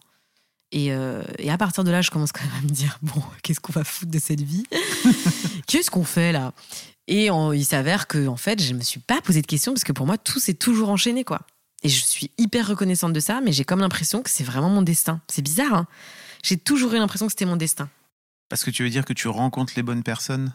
Bah tu vois, je, je- je rencontre Anna. euh, avec Anna, on fait une sorte de truc sur un court métrage qui marche, qui gagne un concours avec euh, Lisa Azuelos, qui elle-même est réalisatrice. Alors c'est Anna Apter. Anna Apter, ouais, Voilà. Anna Apter. Non, je remets un peu de contexte. hein, c'est mon. Ouais, c'est qui par ailleurs a été mon binôme pendant longtemps. Oui. Mais un binôme pareil, tu vois, on s'est presque pas choisi euh, parce qu'on a fait ce truc-là une après-midi, on a gagné le concours. euh. Moi, mon binôme, ça a toujours été un peu Cédric, tu vois. J'aurais jamais imaginé traverser une aventure avec Anna, par exemple. Et qui nous a beaucoup appris, tu vois. Surtout qu'on pouvait pas bosser ensemble. Et qui nous a beaucoup C'est vrai. On s'adore, mais franchement, on a été libérés l'une de l'autre à un moment parce qu'on on- on n'avait pas du tout les mêmes manières de travailler. Mais on a traversé ça ensemble et on s'est rendu service, tu vois. On est allé chez Golden Moustache ensemble, on a. Et tu vois, tout ça, c'est des choses qui se sont faites au fur et à mesure. Vraiment, euh, Comment, comment tu rentres chez Golden en fait bah, tu vois, Golden, c'est on gagne ce concours, Ouais. Noginophobie, qui attire un peu l'attention d'un DA de chez Golden, euh, Benjamin, euh, un mec qui s'appelle Benjamin, euh, et qui nous, voilà, on le voit, on, on déj avec lui, il nous propose ça, on se dit allez, nous ça nous dit bien, donc on commence à faire partie un peu des rayons d'écriture dans un Golden en transition qui allait déménager et tout, donc Ouais. qui avait vu déjà McFay et Carlito, l'année où McFay et Carlito se sont barrés en Ouais. fait. Nous on est arrivé à ce moment-là. Qui était un peu la descente hein, de Golden en vrai. C'est pas la descente, mais Golden, ils ont toujours eu un gros souci à garder les talents avec lesquels ils bossaient. Vraiment. Bah, je pense que c'est. Je pense que c'est dur. Tu vois, mais C'est tout. hyper dur, mais du coup, quand on est arrivé, c'était un moment où il y avait eu beaucoup de migration. quoi. Mhm. C'est-à-dire, McFly et Carito étaient partis, il y avait plus de Tyrell, euh, on était sous l'ombre de Tyrell, on se disait, mon Dieu, où est Vincent? Il est Vincent tellement Tyrell, drôle, ouais. qu'est-ce qui, qu'est-ce qui devient Vincent Tyrell? Adrien Méniel, Florent Bernard, qui sont des auteurs formidables, géniaux, qui, ont, qui sont partis de là-bas, tu vois. Et du coup, on est arrivé dans ce contexte-là avec un nouveau crew, c'est-à-dire Freddy Gladieux, Anis, Rally, Aurélien Prévost, moi, Anna, Gloire, euh, plein, de- plein de gens que, que, on a fait des Éloi, Fabien, enfin on a fait des on s'est retrouvés d'un coup dans des réunions d'écriture où on était tous ensemble motivés à faire des trucs quoi. Donc ça c'était vraiment génial. C'était un espace qui était génial. Et après euh, c'était un c'était un peu long parce que parce que tu vois on cherchait tous quoi. En fait Ouais. c'était laboratoire donc euh, Ouais. t'es pas du tout au aux périodes de ta vie où tu sais exactement ce que tu veux. Chacun traverse un peu sa carrière. Tu sais pas comment ça va. Quel... Tu, tu, tu vois pas vraiment vers où tu vas, quoi. Mais tu te marres bien. Et en même temps, tu passes ta vie dans des bureaux et t'es pas vraiment payé pour ça non plus. Donc, euh, tu sais, c'est un peu angoissant, quoi. Tu sais pas vraiment où tu vas aller, quoi. Donc, euh, donc ça, c'était vraiment des belles années aussi, quand même, euh, Golden. Et vous avez lancé une chaîne avec euh, Anna Anna, on a lancé une chaîne qui s'appelait Anna et Laura, mais franchement, je pense qu'on a mis quatre vidéos dedans et on a Ah, mis. Il y en a un des- peu des- plus quand même, mais. Ouais, peut-être, t'as Ouais. raison, ouais. Non, je dirais qui- 15-20. Ah ouais? Non, crois. Si, non Oh non, franchement, je pense qu'il y a cinq vidéos. Bah, regarde, on va vérifier. Mais je pense qu'il y a. Enfin, franchement, il doit Non, y avoir. euh, oh, je te jure, ça doit être rien. Mais vraiment rien, quoi. On a eu un très très petit niveau de. Attends, je vais te dire ça. Vous arriviez pas à bo- En fait, vous arriviez pas à bosser ensemble, c'est ça que tu dis? En fait, on n'avait pas du tout les mêmes, euh, les mêmes manières de fonctionner. Euh, moi, j'avais vachement. euh, On a huit vidéos, mec. Ah ouais, merde. C'est dingue. Ah Et, 40, et presque 40K d'abonnés pour rien du tout. C'était marrant votre truc. En fait, ce que j'adorais, c'est qu'en fait, Anna, Anna et moi, on était hyper complémentaires sur des trucs. C'est que elle était, elle chiadait tout. Elle était, hyp- elle est hyper consciencieuse. C'est une artiste. euh, Elle, elle dessine comme je ne connais personne. Enfin, c'était, c'était un don de la nature pour ça, Anna. Elle a un, un vrai don pour la, pour l'observation. Enfin, moi, je me rappelle avoir découvert euh, qu'elle dessinait notre prof de théâtre euh, en faisant trois lignes. Et je, je m'étais dit, mais c'est incroyable. C'était, elle était au dessin parce que j'étais un peu à l'imitation, tu vois. Ouais. C'est-à-dire vraiment, elle observait. Je trouvais ça fou. Mais elle était en total déni de, de, de ça parce qu'elle a fait une école qui s'appelle l'école Boulle. Elle est sortie major de sa promo. C'était quand même une vraie. Eh, Anna, avant de faire Golden, elle a bossé pendant un an où elle était, euh, ça allait très bien pour elle. quoi. C'est-à-dire c'était une DA euh, qui était géniale, qui était appelée de partout, qui sortait de son école et tout. Elle avait un bureau euh, vers Saint-Paul et tout. Enfin, tu vois, c'était une famille qui a beaucoup d'ambition. Elle, elle, avait, elle a vraiment réussi et tout. Et puis elle a dit, bah, je veux pas faire ça, je veux être comédienne. Waouh, tu vois, du coup, rejet total du dessin, euh, rejet. Et donc euh, là, elle s'est vraiment trouvée aujourd'hui, tu vois. Elle fait un programme court qui s'appelle euh, Cher Journal, Sur Canal sur Canal Plus tous les dimanches. Et là, je la reconnais vraiment. C'est je vois qu'elle lit tout ce qu'elle aime, tu vois. La problématique qu'on a toutes les deux, c'est qu'on est deux extrêmes totalement opposés. C'est-à-dire que moi, je fais beaucoup confiance à l'instinct. Et je crois qu'il y a vraiment des choses euh, qui sont géniales qui sortent de ça, de l'impro, de l'instinct. Et elle, elle est totalement dans l'inverse. Donc, euh, ça donne des tournages, ma foi, très compliqués. Parce qu'on est sur quelqu'un qui, à la fois. Moi, j'avais, il y avait un truc aussi que j'avais vachement accepté, c'était de me voir. Moi, j'ai toujours euh, compris que c'est bon. Là, j'étais dans la sphère publique, on m'avait vu et que, ok, j'avais du mal avec ce que je renvoyais physiquement parce que je me, on se, on se voit jamais comme on se regarde. Euh, elle, pas du tout. C'était, elle était toujours vachement en contrôle. Donc, on avait, euh, on se tirait pas vers le haut à un moment donné, tu vois. C'est-à-dire qu'elle, elle, elle était hyper euh, angoissée de se voir. Moi, du coup, ça me rendait angoissée de me voir. Du coup, on n'était plus. euh, on, a- on traversait des problématiques très différentes dans nos vies. Euh, moi, je savais ce que je voulais, elle aussi, mais c'était très différent. Elle était moins dans la vanne pure. Elle avait plus envie de, de chiader les choses. Et moi, chiader, je trouvais ça cool, mais je trouvais que c'est- au bout d'un moment, c'était, tu vois, on se prenait trop la tête pour des trucs qui en valaient pas la peine. Et du coup, c'est, c'est vrai qu'on a fini par faire très peu de choses au final pour le temps qu'on a passé ensemble. Parce que, parce que toujours ces problématiques de il fallait que ce soit parfait et moi je disais que c'était pas très grave si c'était pas parfait et en même temps je sentais tu vois donc euh, il y a un moment où euh, on s'est dit stop et en deux mois j'étais chez quotidien tu vois donc c'était quand même Ah ouais euh, ouais on s'est dit stop au mois de euh, allez je vais te dire au mois de f- mars avril et en ju- mars avril et en fin mai début juin je passais des, je passais je passais mon essai chez quotidien voilà en un mois moi ça m'a déclenché quoi je me suis dit ok bon bah t'es solo euh, ça a été plus dur pour elle. Ça a été dur d'ailleurs. euh, Aujourd'hui, on s'accorde vachement parce qu'on a toutes les deux des projets, mais c'est dur quand il y en a une qui en a et d'autres pas trop, quoi, au début. Euh, mais on n'était pas au même stade du chemin, tu vois, Ouais, je pense, sûr. vraiment. Mhm. Et moi, c'était un peu naturel et j'ai pas voulu m'excuser de ça parce que c'était, c'était, c'était, c'est- c'est- j'ai bossé pour ça. C'est-à-dire, j'ai, j'ai dit, je vais faire un, je vais faire un pilote. Un pilote que j'avais appelé euh, la minute citoyenne un peu moyenne et c'était que des gens qui savaient pas trop de quoi ils parlaient. Et je trouvais que ça marchait vraiment bien parce que ça me rendait ouf, moi, tu sais, d'aller sur Facebook et de voir que tout le monde écrivait des, des lettres à France. euh, Oui. Tout le monde se plaint toujours d'un truc et en fait, on sait pas trop, quoi. On a vu une vidéo brute et on sait pas trop ce qui se passe, tu vois. Et du coup, ça me faisait rire que ce soit des gens qui parlent de sujets hyper graves mais qui disent vraiment des trucs bof, ce qu'on fait quand même souvent. et donc, j'avais fait la mini citoyenne un peu moyenne et j'avais proposé euh, Vanessa euh, Poto, qui était un Ouais. de mes personnages qui parlait de l'avortement, non, de la de l'euthanasie avec Vincent euh, Lambert qui à l'époque n'était pas encore mort, et euh, un truc sur l'euthanasie avec la mère de famille un peu cassos qui disait, euh, qui parlait de non de l'avortement pardon, qui Ouais. parlait euh, de l'avortement machin, euh, qui était elle-même un peu sur le fil du rasoir quoi, tu vois, qui était euh, qui avait huit gosses mais qui n'en avait plus rien à foutre, enfin bon. Et c'est un truc que j'ai tourné dans les locaux de Golden Moustache avec du matos super et deux trois potes, Garance à la- au cadre et, et Jérémy au son avec Cédric derrière qui notait tout en script, Anna qui m'a monté le programme quand même, qui m'a fait un petit jingle et tout, tu vois. Et j'ai- trouvé une agent à ce moment-là et j'ai envoyé à, à toute la liste et je ne peux pas t'expliquer. Ça paraît très prétentieux, mais je savais qu'on ferait quelque chose avec ça. Je savais que quelqu'un se dirait, ok, il se passera un truc. Et j'étais sûre que je serais bien chez Quotidien parce que je les sentais, tu vois. J'ai un truc vraiment de quand je les ai vus, quand je les ai rencontrés, euh, parce que du coup, elle envoie ce truc-là et, et vraiment deux jours après. euh, Casting. Ouais.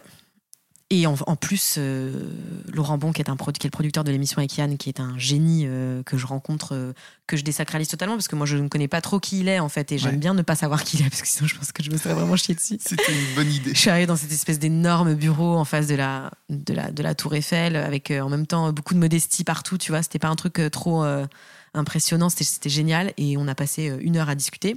Et à la fin de cette heure-là, il, a fait le pire truc qu'il puisse me faire et en même temps le meilleur truc. Il m'a dit Ok, bah écoute, on fait un pilote, euh, tu testes jeudi, tu fais ce que tu veux, on verra. Et j'ai dit Mais non, en fait. Il me dit juste euh, garde en tête que l'invité c'est Depardieu. Et j'ai dit Bah non, en fait. J'ai dit Alors on va pas faire ça parce que moi j'ai besoin de savoir ce qu'on va faire. En fait, il m'a il m'a dit vraiment au bout d'une heure, je te fais confiance en fait. Et je suis sûre que tu vas faire un truc que je vais kiffer.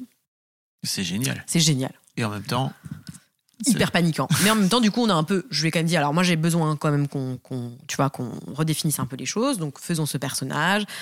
Il se trouve que Gérard Depardieu a annulé au dernier moment et que je l'ai fait devant Zaya. Enfin, je l'ai pas fait devant Zaya, le pilote, parce qu'elle était même pas. Elle est pas restée sur le Mhm. plateau.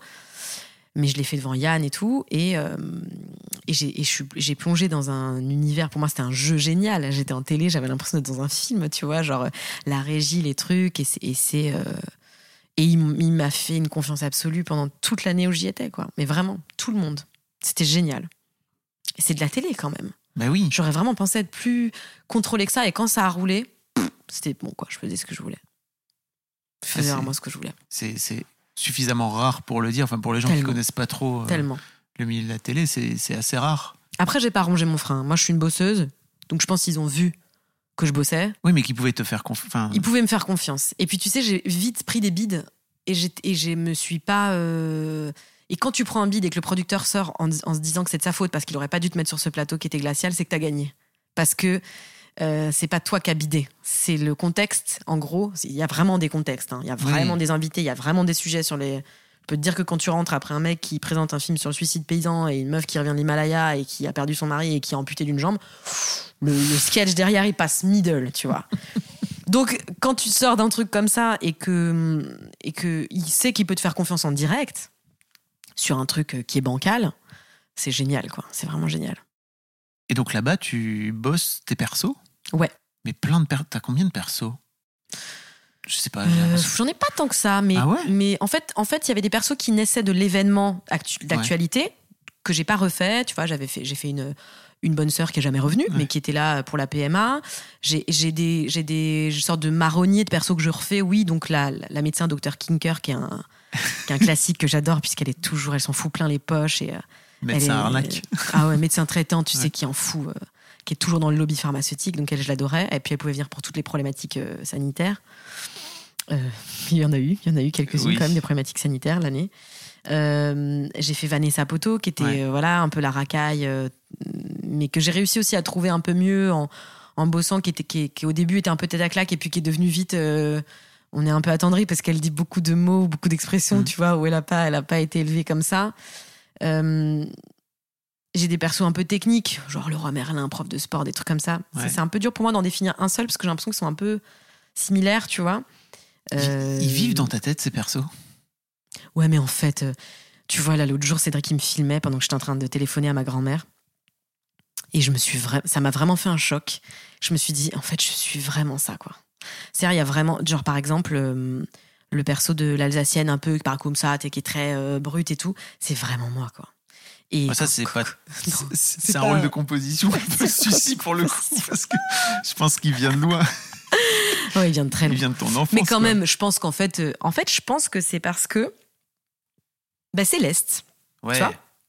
Tu veux que je te dise pourquoi? Parce que, bah parce qu'en fait, quand tu es au lycée, dans un petit lycée, et que tu traînes avec des gens qui sont hyper différents, en fait, Mulhouse, c'est une ville frontalière entre la Suisse, l'Allemagne, la France. Et donc, tu as à la fois des gens qui sont des frontaliers qui bossent en Suisse, qui se font des milliers par mois, qui habitent dans le haut de Mulhouse, qui ont des baraques de malades mentaux, qui ont une vie de, de, de vrais riches. Et tu as des gens très pauvres qui viennent de milieux très défavorisés parce que Mulhouse est une ancienne ville euh, où il y a, une, d'usines où tout a fermé, où vraiment il y a eu une vraie, une vraie déchéance, tu vois, à un moment donné, il y a vraiment des gros cas sociaux à Mulhouse. hein. C'est vraiment, euh, voilà. C'est un, melting pot qui fait que tu te retrouves au lycée avec tellement de personnalités qu'en fait, t'en rencontres des Vanessa Poto. T'en rencontres des Madame Barat. euh, tu vois, ma sœur, elle est assistante sociale. Je peux te dire que la, mère de famille que je fais avec trois dents, euh, Cassos, on la connaît à Mulhouse, tu vois. Euh, t'en rencontres des. euh, Enfin, tu rencontres tout le monde et du coup, tu t'adaptes et du coup, bah, forcément, ça te nourrit, quoi. Et moi, c'est pour ça que j'ai toujours eu des groupes de potes hyper différents, de milieux très différents. Donc, je pense que c'est ça qui fait que tu peux faire plusieurs persos et qui t'habitent un peu, quoi, tu vois. Par exemple, il y a des persos que j'ai du mal à faire, c'est. j'ai- j'ai- J'aime bien faire les riches, mais euh, un peu racistes, genre comme mes grands-parents.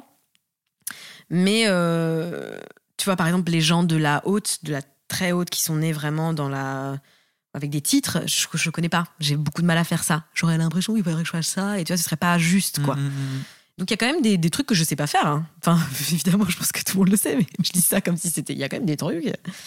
Mais il y a des persos. euh, Mais t'as besoin de les observer. Si tu faut les nourrir, ouais, si voilà. tu les si connais je devais pas, faire ça, faudrait les nourrir. quoi. Ouais, ouais, à fond. Faut que tu rencontres, bah, poste peut-être une annonce sur Insta. je Si cherche, je cherche un cherche un aristo. c'est clair. Tu serais peut-être Bah, j'ai une copine comme ça qui est ultra friquée et qui parfois dans sa phrase dit juste mais tu sais avec, avec maman. Et tu sais, les gens qui disent ça, c'est vraiment des friqués sa mère quoi. tu sais avec père l'autre jour on était en train de discuter, je me disais que était là what? Vraiment ouais. Mais euh, c'est pas assez pour que je puisse m'en inspirer vraiment. Mais c'est fou ouais. Et en fait, je te dis ça parce que j'ai vraiment l'impression. Enfin, je te demandais si ces persos ils habitaient en toi parce que j'ai vraiment l'impression que tu as un tel sens de l'observation que, en fait, t'as même, t'as même plus besoin d'écrire. Ils sont, ils sont là. Ça c'est l'objectif de fin ouais, c'est ça. Ouais. En fait, c'est que je, me rends compte que hum, déjà j'écris pas moi j'écris jamais par exemple mes mes vidéos. Mais ça, c'est ouf déjà. Parce Ouais. que ça veut dire que tu les tiens. Bah, je les parle beaucoup. Moi, je Oui, c'est ça. Ouais, je les parle beaucoup. Il y a quand même beaucoup d'essais avant, hein, mais c'est Ouais. juste que je parle et en- je retiens en parlant, moi. Ce qui arrange pas plein de gens, parce que je parle beaucoup. du coup, là, ça vous avez du contenu. hein. Mais euh, je parle beaucoup et je retiens beaucoup. Du coup, j'ai pas besoin d'écrire, ce qui est difficile quand, par exemple, tu es en train d'écrire un spectacle euh, comme ce que je suis en train de faire. Parce que, parce que parfois, tu vois, euh, il y a des scènes que j'arrive pas à écrire parce que j'ai besoin de les jouer. Alors, Cédric, il me dit, bah vas-y, euh, tu joues. mets, tu te mets sur le cul de la commode, tu fais genre le prof de musique, on te fout un appareil à CD on va voir. Et en fait, lui, il enregistre. Et après, il retape tout. tu vois. Et c'est ça comme les c'est-. Ouais, c'est clair, c'est ça. C'est comme ça qu'on a. Ouais, il est scribe. C'est, euh, c'est, on a fait ça pour un sketch euh, qu'on a envie de faire sur les, sur les vendeurs et les vendeuses. Et, euh, et j'ai vraiment dû me lever, partir, expliquer, faire le roi Merlin, après Sephora, machin et tout. Et il a tout noté, quoi. Et euh, il a enregistré, il a tout renoté. Et je crois que c'est vraiment comme ça que, que j'arrive. Donc tu sors les vannes en direct? Ouais, en fait, en travaillant, quoi. Après, tu vois, les vannes dans les persos, c'est quand même souvent les persos. Y a... Je suis moins une punchlineuse, par exemple, quand même, tu vois. Il y a beaucoup de gens, ça se voit, c'est très écrit. Moi, j'ai des collègues comme, euh, par exemple, euh, Anaïd, elle, con- elle construit très Ouais. différemment ses choses, mais pareil, elle est vachement aussi Anaïd dans le... Rosam, donc qui est. Anaïd Rosam, ouais. elle est vachement euh, aussi un peu dans l'instinctif, mais euh, elle, elle fait tout le temps, elle filme tout le temps, euh, caméra, euh, enfin, elle fait tout le temps champ contre champ, donc elle se prend la tête parfois pendant des heures, mais pour une vidéo que vous voyez qui dure 30 secondes, mais elle, elle, elle s'applique beaucoup. Les caractères, Lison Daniel, qui, qui elle écrit au mot près, donc elle sait quand elle fait sa chute, elle sait quand elle fait sa blague, et elle peut te faire six personnages dans l'après-midi, du coup, c'est très différent la manière qu'on a de Et toi, t'es dans l'intuitif. À fond. Ouais. Ouais, ouais. Est-ce que c'est une bonne chose? On le verra. C'est une autre façon de travailler, mais peut-être Ouais, peut-être qu'en vieillissant et en grandissant, tu arriveras à mixer un peu des deux, quoi, tu vois. Je pense. J'a- J'apprends en tout cas. Tu Mhm. vois, là, il y a quand même des parties du spectacle que j'ai beaucoup écrit parce que j'ai pas envie que ce soit que des persos. Donc, il y a quand même beaucoup de liens plus stand-up, plus. Mais tu vois, moi, j'ai. J'ai vachement besoin d'imaginer aussi la globalité des choses. Euh, Là, j'écris un spectacle, je me rends compte, par exemple, dans mon processus de création, que je ne vois pas, je me vois pas du tout le tester dans des cafés-théâtres sur 7 minutes, ce passage, ce passage. Moi, je vois une pièce de théâtre. Un truc je global, vois ouais. un truc. Et je sais pas encore comment je vais le lier, mais je vois un truc, quoi. Parce que si vous savez pas, pour les gens qui écoutent, Ouais. en général, c'est comme ça que ça se passe. C'est-à-dire que tu Ouais. testes, tu rôdes tes, Bah, c'est très à la mode. spectacles par passage. Mais en fait, pas tant que ça. Parce Ah ouais que Foresti, elle a jamais fait ça. Alex Lutz, il a jamais fait ça.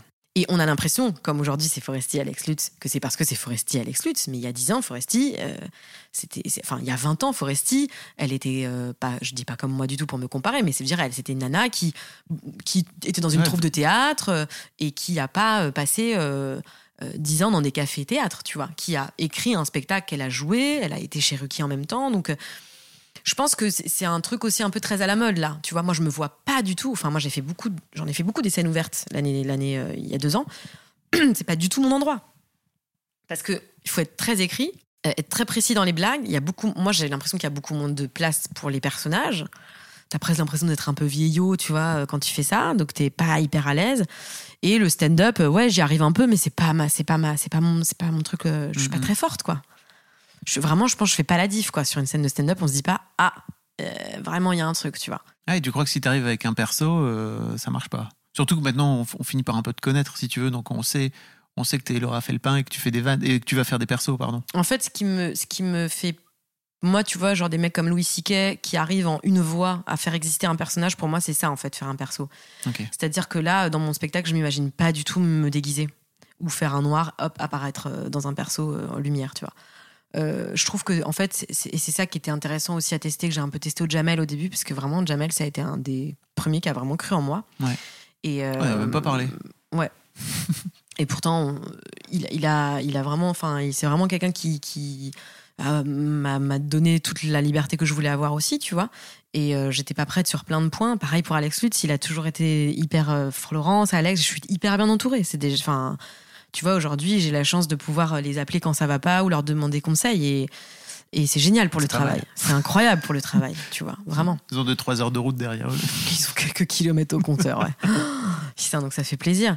Et, et surtout, euh, du coup, dans cette idée de travail, c'est. euh, c'est voilà, il faut trouver sa forme, mais c'est pas facile. Moi, je suis en plein dedans, donc j'ai pas encore euh, la, la solution, quoi. ça. Comment tu comment as réussi à t'entourer comme ça au fil des années?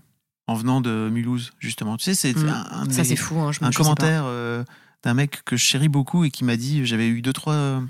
deux trois invités euh, qui avaient grandi à Paris qui étaient nés à Paris Ouais. tu vois, et qui m'avaient dit mais moi je me désolé mais je me j'arrive pas à me projeter en fait je viens je viens je viens de je viens pas de Paris et j'étais content parce que le genre le lendemain enfin la Ouais. semaine suivante j'avais Hakim Djemili tu sais Ah, c'est les stars en force. J'adore Hakim. Big up tu m'entends, cousin. qui venait justement bah, de l'est aussi J'adore Hakim. Et en fait, je, je, je- je pense qu'effectivement, c'est de l'extérieur, comme ça, quand, Mm. tu, quand tu regardes de, de en dehors de Paris, c'est Mm. un monde qui est impossible à pénétrer, en fait. Et je trouve que c'est Et cool. même moi, j'y crois pas. hein. Ouais. Non, mais je te dis ça, je rigole, mais euh, la première fois que j'ai bouffé, bouffé avec Florence, j'ai- mis une après-midi à me dire euh, Mais je vais chez Florence Foresti ce soir. Mais c'est quoi ce délire? Florence, c'était ma vie d'ado. Enfin, Mhm. je veux dire. euh, Et en fait, il faut jamais voir ça comme un. Moi, j'avais, j'ai pas. du- C'est trop bizarre ce que je vais dire, mais j'ai aucun truc avec la fame. Ouais. C'est-à-dire que j'ai jamais eu. euh, j'ai, ja- j'ai- moi, j'ai vu des, mes parents, ils sont inter- ma mère, elle est intermittente, elle a toujours vécu ok, euh, et c'est pas une star, tu vois. Donc en fait, pour moi, le fait de me dire que je pouvais vivre de ça, c'était déjà ouf, hein, c'était génial, et le fait d'en vivre aujourd'hui, c'est génial. Et si j'arrive à toucher une intermittence à 1900 boules par mois, en fait, c'est génial. Enfin, vraiment, je vais pas me plaindre parce que parce que je suis pas en, tête d'affiche. Et en fait, c'est des ambitions qui viennent avec aussi quand t'es dans le métier de plus en plus. Mais moi, j'essaie vraiment de garder les pieds sur terre là-dessus. Et en fait, ces gens-là, Florence, elle enfin, ça me fait la plus simple de la terre. En fait, c'est vraiment pas une nana qui pinaille. Et c'était incroyable aussi pour moi parce que moi j'ai rencontré beaucoup de gens chez Quotidien que j'admirais et que j'admire plus trop. Et quand tu rencontres des gens du métier avec qui tu partages la même passion et où vraiment euh, c'est la rigolade, quoi, c'est la franche rigolade, ben tu tu t'arranges pour que socialement il reste dans ton secteur, quoi. Et puis tu et puis je fabrique pas du tout. En fait, c'est-à-dire que Florence, je me suis dit qu'un jour je la rencontrerais. Comment tu t'arranges? Bah, tu t'arranges dans le sens où tu chéris ces relations-là, quoi. Mm. Tu t'impliques, tu, tu relances, tu, tu restes discrète, parce que c'est aussi des gens qui sont très entourés. Tu sais pas de. Moi, Florence, quand elle m'a appelé pour faire les Césars, euh, je. En fait, il y a des gens, il faut faire confiance à ça. Il y a des gens que tu rencontres, et s'il y en a que tu rencontres pas, c'est que tu dois pas les rencontrer, quoi. Et très vite, de toute façon, tu te rends compte des gens que tu rencontres et que t'as- pas très envie d'être dans le champ, en fait. quoi. Mhm. Mais euh, Parce que- je me suis jamais dit, je veux un jour rencontrer Florence Foresti. C'est un rêve qui se réalise pour moi d'avoir fait les Césars avec Florence Foresti. Je peux, je vous le dis, mourir tranquille sur scène. Pour moi, c'était incroyable. Peu importe la cérémonie, peu importe ce qui s'est passé.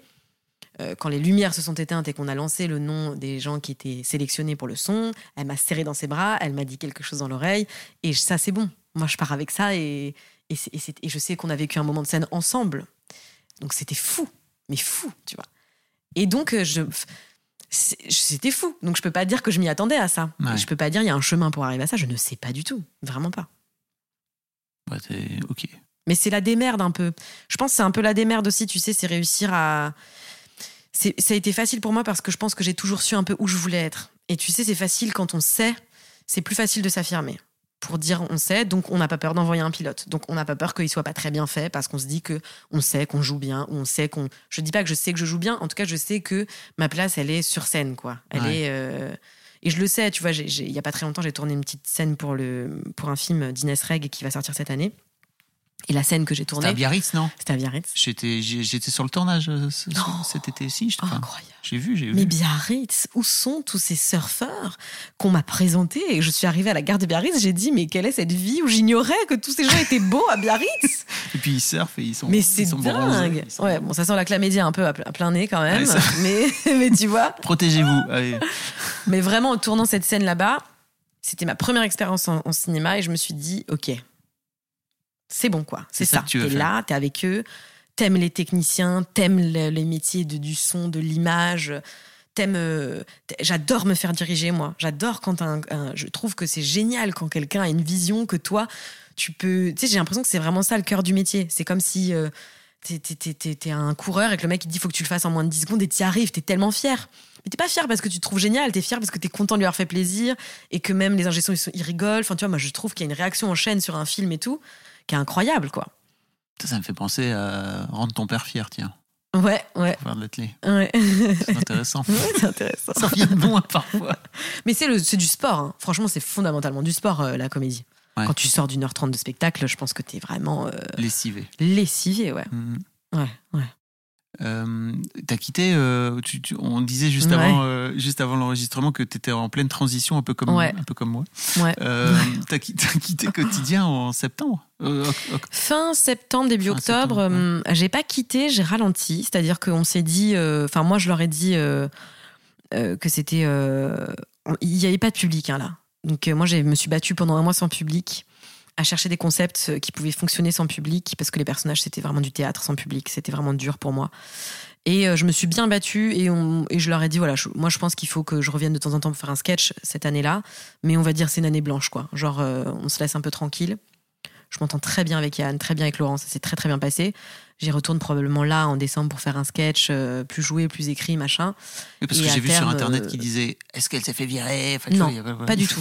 On n'a pas de rupture de contrat. On est, en- enfin moi je les aime tous, mais vraiment j'ai, je suis tellement reconnaissante et j'ai tellement d'amour pour euh, la liberté qu'on m'a donnée là-bas et je sais que, je sais que tu vois si le public revenait l'année prochaine, c'est quelque chose que je pourrais leur demander de revenir. Enfin je sais qu'il y a plein de choses. Alors peut-être que ça se fera pas, mais en tout cas revenir de temps en temps, faire partie de cette famille comme en fait partie Vincent ou Nora par exemple, c'est quelque chose qui me fait vachement plaisir. Et donc euh, on a été euh, tous hyper pro et hyper euh, après, au-delà de ça, moi, j'ai- j'ai j'ai- j'ai- j'ai vraiment des affinités avec Yann et Laurent que- qui sont des personnes exceptionnelles. Donc, euh, donc c'est- c'est- c'est- c'était naturel. C'était une très grosse décision pour moi parce que ça voulait dire que d'un coup, je, je, T'es en train de quitter un truc. je quittais un truc qui était monumental et qui, quotidien, c'est une des plus belles émissions de télé. Et puis, je peux vous dire, en y étant dans les rédactions, c'est un, c'est un lieu incroyable. C'est des journalistes qui donnent leur vie pour ce qu'ils vous donnent comme information. Je veux dire, vraiment, il faut se rendre compte qu'ils sont là à 8h et qu'ils repartent à 22h tous les jours. Et, euh, et peu importe la qui est souvent critiquée, c'est vraiment des journalistes, c'est vraiment des. Et moi, je me sentais pas trop à ma place en, en- en tant que créatrice au bout d'un moment. Là, en tout cas, je sentais que ça me rendait pas heureuse. Et c'est magnifique quand quelqu'un qui dirige, comme Laurent ou Yann, une chaîne et qui te dit si ça te rend pas heureuse, alors c'est pas bien. Bah, c'est génial. Je, je peux te, je peux te citer 20 autres mecs qui auraient dit euh, non, non, jusqu'à Faut la fin de tu l'année, tu restes tout le Mm. temps, quoi. Et on va te payer plus, et on va faire plus, et c'est pas du tout. Voilà, ça n'a pas du tout été ça. Donc, euh, c'était à la fois un grand soulagement de moins être là, en quotidienne en tout cas, et à la fois, euh, c'est vraiment un soulagement, et à la fois, ça n'a pas du tout été une souffrance parce que je sais qu'on est vraiment en, en bon terme, quoi. Donc, ça, pour moi, c'est vraiment rassurant. Et donc, t'écris un spectacle? Et donc, je me suis dit, voilà, moi j'étais produit par TS Prod, Thierry Suc Production, qui est la, une boîte de prod euh, qui produit Jean-Michel Robin, Florence Foresti, tout ça. Grâce à Florence, on peut dire ça. Vraiment, Qui parlait de moi bien avant qu'on se rencontre, donc c'était génial. Oui, elle dit que c'est pas elle, mais c'est vraiment grâce à elle. Et en fait, euh, on m'a proposé d'écrire un spectacle. Et j'ai dit OK. Euh, et donc, euh, j'ai mis un peu de temps à arriver à l'idée. Je leur avais dit écoutez, moi, d'accord, mais je vais faire d'abord un an de quotidien. Et en fait, ça s'est arrêté plus tôt. Donc, euh, je leur ai dit bon, bah, OK, signons ce contrat et faisons ça. Et ils sont hyper contents. Évidemment, c'est pas dans les meilleurs. Enfin, Oui. oui et non, parce que j'écris pendant le Covid, donc tant mieux, je suis en phase d'écriture, j'ai pas besoin d'être sur scène. Mais l'idée, ce serait de jouer à partir de, de début septembre à Paris. Donc, de pouvoir quand même tourner un peu avant la rentrée parisienne. Ça, je ne sais pas comment. Pas sûr, euh, pas sûr qu'on y passer. soit. J'espère, on verra. Je- là, j'ai déjà quand même un bon truc. Maintenant, on va voir avec la mise en scène, les gens qui vont participer au spectacle. Et puis après, euh, on va essayer de mettre le plus de petites dates possibles pour qu'à Paris, je puisse faire une rentrée. euh, On verra où, mais j'ai déjà des Ouais. belles perspectives. Donc, je suis super contente, quoi. Oui, j'imagine que chez Thierry Suc, ils vont pas te. Non, non, mais j'ai. ils vont te choyer. Ouais, ils vont me choyer. Ouais, c'est oui, c'est vraiment. Ils sont super. C'est une belle boîte de Ouais, c'est clair. Je suis hyper bien entourée. Ouais. Bon, bah bravo. Bah, bravo à toi. Bah, écoute, rigoles, moi, j'ai rien fait du tout. C'est toi qui as parlé tout le long. hein, euh. Bah, déjà, bravo d'avoir l'air d'avoir 30 ans alors que t'en as pas du tout 30. bravo, mais bravo, incroyable. Euh, merci beaucoup, Laura. Je- Merci à toi. On a peu parlé de ton Insta, mais euh, Ah oui. si, vous voulez, si vous voulez suivre euh, les frasques de. Laura, euh, C'est Laura Felpin. Non, c'est Laura underscore Felpin. Felpin. Ouais. où tu viens euh, faire vivre tes personnages euh, Ouais. régulièrement, faire des. De petites conneries, ouais. Ça fait, ça fait plus, ça fait rigoler. Ouf, plaisir. Un grand merci à toi en tout cas. Merci à beaucoup. plus. Ciao. Ciao. Merci beaucoup pour votre écoute. Avant de nous quitter, si vous avez aimé ce podcast et cet épisode, merci de lui mettre un commentaire sur Apple Podcast et 5 étoiles de préférence. C'est le meilleur moyen de le faire connaître. Vous pouvez faire comme Macha Chose qui a écrit comme toujours avec les podcasts de Fab Florent, on a l'impression d'être une petite souris. Les invités sont intéressants, tout comme leur parcours de vie. On rit, on s'interroge, on apprend et on apprend aussi sur soi. Merci Fab, tes podcasts sont inspirants. Eh ben merci beaucoup, ça fait plaisir. Et si vous voulez faire comme elle, vous vous rendez sur Apple Podcast et vous cherchez Histoire de succès directement dans votre appli ou sur votre ordinateur. Merci beaucoup à vous et rendez-vous jeudi matin à la même heure à partir de 6h du matin dans votre appli de podcast pour un nouvel épisode d'Histoire de succès.